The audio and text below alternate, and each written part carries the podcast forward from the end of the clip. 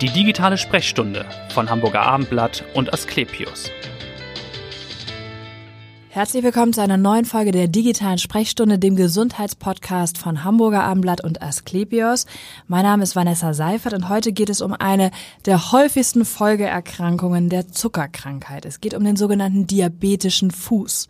Sieben Millionen Diabetiker gibt es in Deutschland und etwa zehn Prozent schätzungsweise sind davon betroffen. Aber wie entsteht dieses Syndrom überhaupt und vor allem natürlich, wie kann es behandelt werden und wie kann man überhaupt vorbeugen?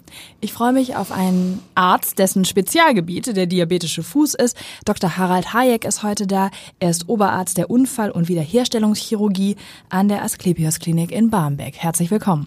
Vielen Dank. Ja, der diabetische Fuß. Woran erkenne ich den überhaupt? Wie äußert er sich? Ja, das ist die große Schwierigkeit, dass man es ähm, als Patient sehr schwierig herausbekommt. Das Erste, was auffällt oder dem Patienten auffällt, ist eine Gefühlsstörung in der Regel. Das heißt, ähm, er spürt den Fuß nicht mehr so, wie, es, wie er es gewohnt war. Ja. Es ändert sich was, das kann vom Kribbeln über Missempfinden bis Brennen auch sein. Das können Schmerzen sein, die er nicht kennt. Ja. Und dann äh, fängt es häufig an, dass äh, von den Zehen zum Rückfußwärts sich ähm, Verformungen einstellen können und damit der Beginn einer problematischen Phase für die Diabetiker. Mhm. Ab wann sollte man dann zum Arzt gehen? Vielleicht denkt man erst noch, Mensch, das kribbelt ein bisschen, das geht vorbei. Gibt so eine Zeit, wo man sagt, hm, wenn es nicht besser wird, dann sollte man doch mal äh, schnell einen Experten aufsuchen, denn es kann ja lebensgefährlich werden, glaube ich sogar, ne, wenn es gar nicht behandelt wird. Das ist richtig. Im, Im schlimmsten Fall kann das zu einer Blutvergiftung führen und auch heutzutage auch noch tödlich enden. Aber das A und O ist ja erstmal äh, rauszubekommen, äh, ob man Diabetiker ist im Endeffekt. Mhm. Nicht alle, die ähm, mit diabetischen Fußproblemen zu uns kommen, wissen überhaupt, dass sie Diabetiker sind. Ach so, sind. da fängt schon mal an. Also ja. Genau, also eigentlich wenn man Probleme mit den Füßen bekommt, die man nicht erklären kann, wäre der erste Weg ähm, zum Hausarzt, dass der äh, sich das anguckt und dann mhm. sozusagen ähm, die Behandlung bahnt. Wenn der ja. nicht mehr weiterkommt, muss halt der nächste Kollege dazu gebeten werden. Ja.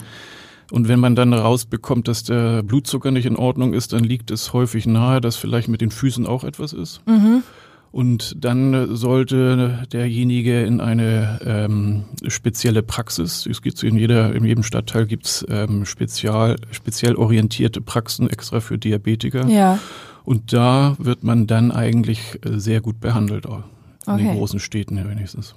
Aber wie dringlich sollte das alles passieren, wenn man äh, die ersten Anzeichen hat dieses diabetischen Fußes? Sofort im Endeffekt. Mhm. Weil die also Prävention warten, ja. ist das A und O. Wir sehen immer noch auch in den Großstädten viele Patienten, die erstens nicht wissen, dass sie Diabetiker ja. sind und mit starken Entzündungen äh, äh, an den Füßen zu uns kommen, wo man dann oft gar nicht mehr den Fuß retten kann, sondern mhm. tatsächlich amputieren muss. Und das wollen wir natürlich möglichst vermeiden, logischerweise. Das gilt es zu vermeiden.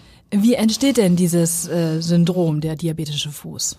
Ja, das äh, beginnt, also es gibt mehrere Schnittstellen. Äh, das A und O ist die Neuropathie, also die Gefühlsstörung. Dadurch, dass die äh, Patienten das nicht spüren, ähm, werden kleine Probleme zu großen. Das heißt, sie, wenn sie barfuß laufen, sich kleine Wunden äh, auflaufen mhm. und Bakterien eindringen, das kriegen die gar nicht mit. Und somit ist die Katastrophe gebahnt. Wenn man ja. das nicht rechtzeitig äh, bemerkt, dann äh, be bekommt man chronische Wunden und ähm, auch tiefe Infektionen, also Entzündungserkrankungen am Fuß bis zum Knochen, die dann oft nicht mehr äh, ohne Operation zu beherrschen sind. Mhm. Zusätzlich ist es so, dass viele eine ähm, Gefäßproblematik haben, das heißt, sie haben eine Durchblutungsstörung und dieses gilt es im, als erstes äh, zu diagnostizieren. Wie stark äh, ist der Diabetiker mit seinem Fußproblem auch ähm, äh, durchblutungsgestört. Okay. Und dieses muss als erstes äh, behoben werden, ja. sonst äh, es kann nichts heilen, wenn da nicht kein Blut ankommt. Mhm. Das klingt einleuchtend. Inwieweit ist denn jetzt dieser schlecht eingestellte Zucker ein Grundproblem für diesen diabetischen Fuß? Sie haben das ja eben schon mal erwähnt. Ja, ähm, der ist sicher auch ein Problem. Wir wissen heute aber noch nicht mal ganz genau, auch nicht, wie lange ein Diabetiker äh, zuckerkrank sein muss, damit das Ganze entsteht. Mhm. Das kann auch sein, dass die nur, dass sie wissen, dass sie nur wissentlich erst ein, zwei Jahre krank sind, ja. aber schon erhebliche Probleme mit den Füßen bekommen. Ähm, das kann auch ein lang sehr gut eingestellter Zucker sein, der trotzdem äh, zum diabetischen Fußsyndrom ähm, äh, führt. Ja. Da gibt's leider gar nichts. Äh, also da ist die Forschung noch nicht so weit, dass man sagt, man weiß, ab wann das genau. eintreten genau. kann oder was die Hauptursache dann ist genau. für die Entstehung dieses diabetischen ja, Fußes. Ja, die Hauptursache ist die Neuropathie. Das ja gut, okay, Fall. das, das schon, aber wie die dann gab es früher immer das Konzept der Mikroangiopathie, das heißt, dass die kleinsten Gefäße auch eine Rolle spielen. Davon hat man sich distanziert. Also die, die Mikroangiopathie ist sicher nicht die, äh, der Grund, sondern eher die, die Gefäßstörung der großen Gefäße, mhm. die dazu führen, dass ein diabetischer Fuß nicht heilt und äh, problematisch wird. Die Frage ist natürlich, wie kann ich vorbeugen? Nochmal die Frage der Prävention. Was kann ich tun? Hilft äh, bestimmtes Schuhwerk? Äh, sollte ich häufiger zur Fußpflege vielleicht gehen, zur Kontrolle, dass man, dass ein Experte auch stärker, stärker auf Veränderungen achtet, nochmal, als man selbst das vielleicht tut? Ja, die Prävention ist das A und O. Wenn man weiß, dass man Diabetiker ist, dann sollte man regelmäßig zu Spezialisten, Diabetologen gehen. Mhm. Dort kriegt man auch ein Heft ausgehändigt, wo nicht nur die Blutzuckerwerte eingetragen werden, sondern auch die, äh, die turnusmäßige Kontrolle der Füße wird eingetragen, mhm. der Missempfinden. Man kann das alles testen heutzutage und dann kann, auch wenn man mal den, den Arzt wechselt, kann anhand dieser Aufzeichnung äh, äh, recherchiert werden, ob das schlimmer wird oder nicht. Ja. Und das A und O ist nach wie vor, dass die Fußpflege korrekt durchgeführt wird. Das sollte ein, Diabeto, ein, ein Diabetiker hat den Anspruch auf Fußpflege, die von der, äh, von der Kasse bezahlt mhm. wird, alle vier bis sechs Wochen okay. zumindest. Das sollte man unbedingt in Anspruch nehmen. Ja. Und das nächste ist, dass man als Diabetiker jeden Tag eigentlich seine Füße kontrollieren muss. Das heißt, jedes, jeden Morgen, bevor die Schuhe oder Schuhwerk ja. anzieht, sollte man seine Füße angucken, auch von, von der Fußsohlenwärts, wenn man das nicht hinbekommt. Da empfehle ich immer einen kleinen Spiegel zu kaufen, dass man halt mit dem Spiegel sich die Füße anguckt, morgens und abends und schon alleine Druckstellen. Also das könnte mir dann, was wäre die Frage, was fällt mir, sollte mir dann auffallen? Also bestimmte Druckstellen oder äh Genau, also Verletzungen, die ja. der, der, derjenige, der eine Missempfindung in den Füßen hat, dem so das nicht auffällt. Also Verletzungen, offene mhm. Stellen, ja. ähm, Hornhautschwielen und sowas, das ist etwas, was er so noch nicht kennt. Das, mhm. ähm, wenn das zu stark wird oder die Verletzungen zu sehen sind, dann sollte er gleich einen Spezialisten aufsuchen. Ne? Okay. Gut, wenn es nur jetzt schon gewissermaßen fortgeschritten ist oder zu spät ist für die Prävention, der diabetische Fuß ist also schon da, wie wird das dann behandelt, dieses Syndrom?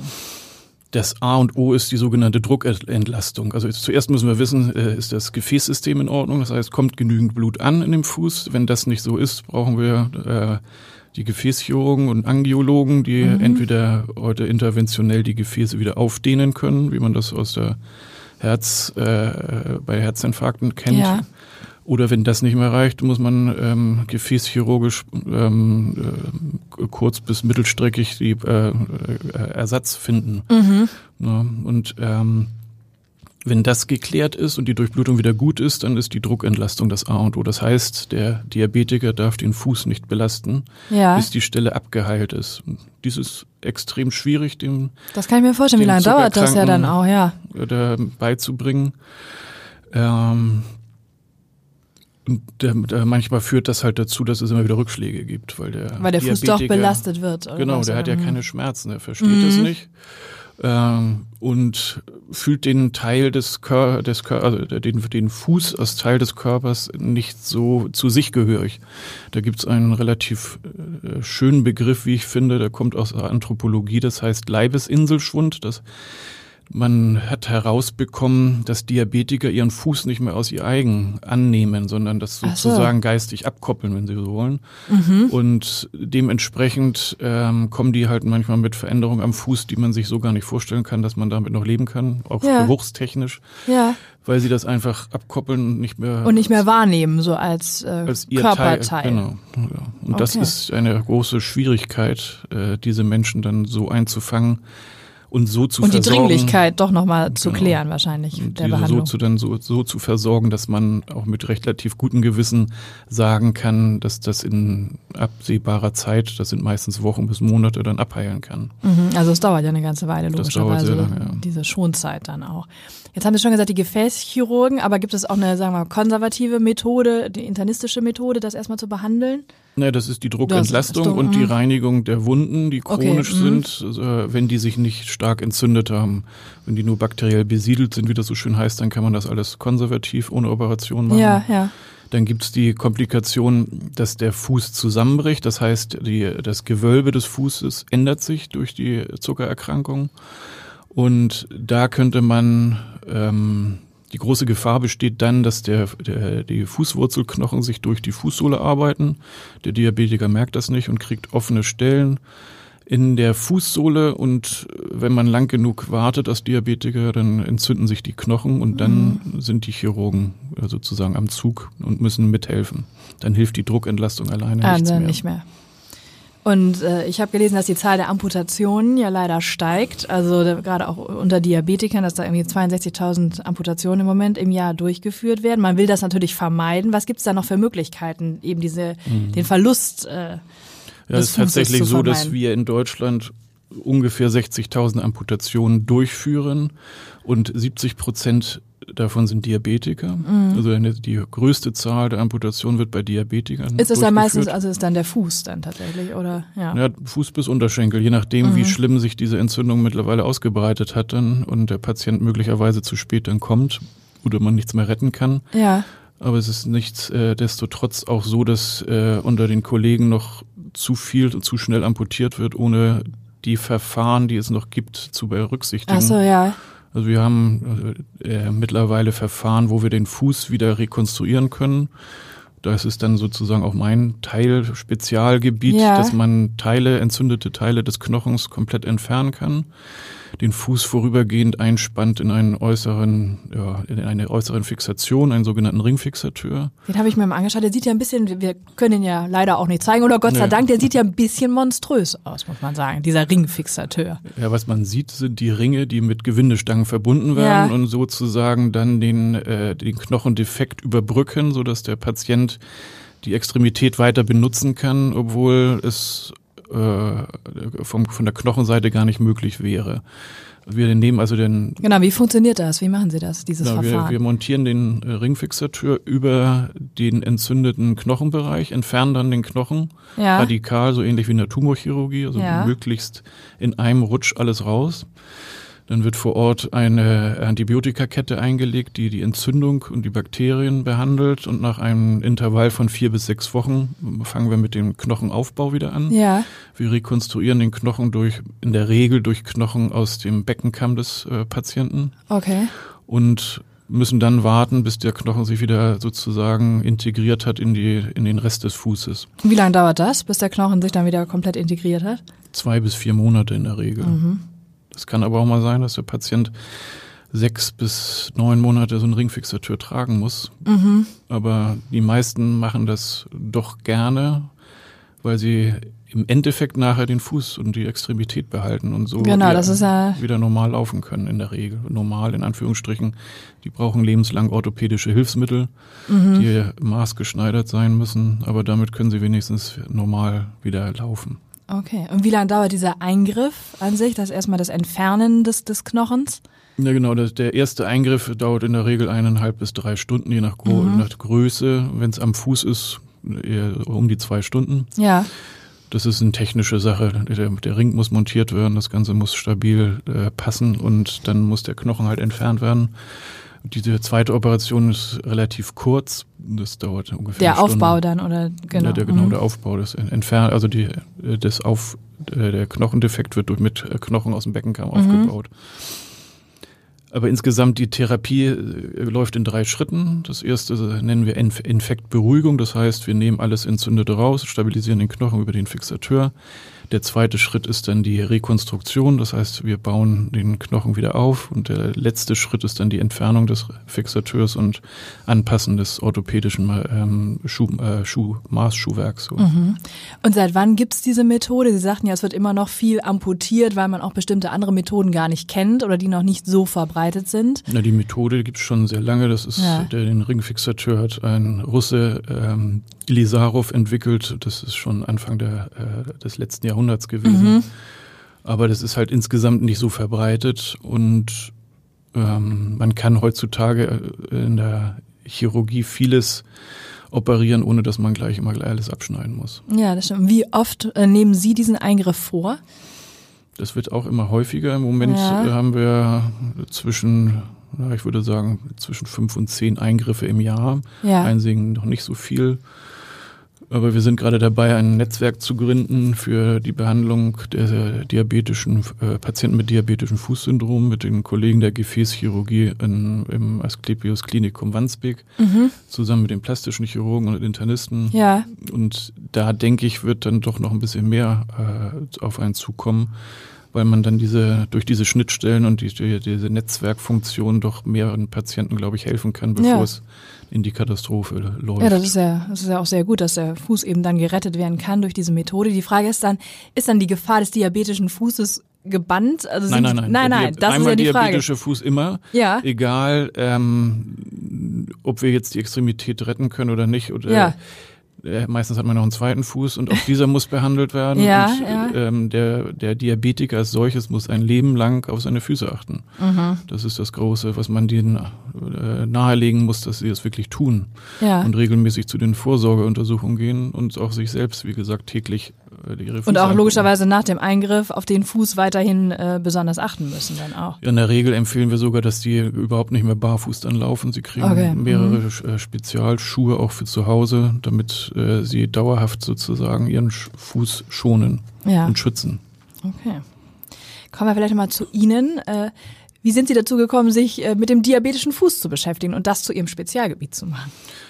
Ja, das, also ich bin ja gelernter Chirurg und Ja. Unfallchirurg, Ja. habe meine Ausbildung in, in Hamburg hier absolviert und bin dann, als ich in St. Georg die Unfallchirurgie äh, gemacht habe, ähm, von einem Kollegen angesprochen worden, der septische Chirurgie macht. Das ist sozusagen ein Spezialgebiet der Unfallchirurgie. Und äh, das fand ich so spannend, dass ich dann zu dem in die Klinik gewechselt bin und dann von äh, Herrn äh, Schmidt, der jahrzehntelang die septische Chirurgie im äh, Boberger Berufsgenossenschaftlichen Krankenhaus geleitet hat, sozusagen als letzter Schüler das noch lernen durfte von der Pike auf. Und ein Spezialgebiet ist, ist die Ringfixaturmontage auch von Herrn Schmidt gewesen. Ach so, ja. Und dieses haben wir halt sehr gut und erfolgreich bei den Diabetikern angewandt und ähm, so, dass ich mich darauf immer mehr spezialisiert habe und dann halt nicht nur diese eine Art der Behandlung für diabetische Füße äh, gemacht habe, sondern das ausgeweitet habe dann.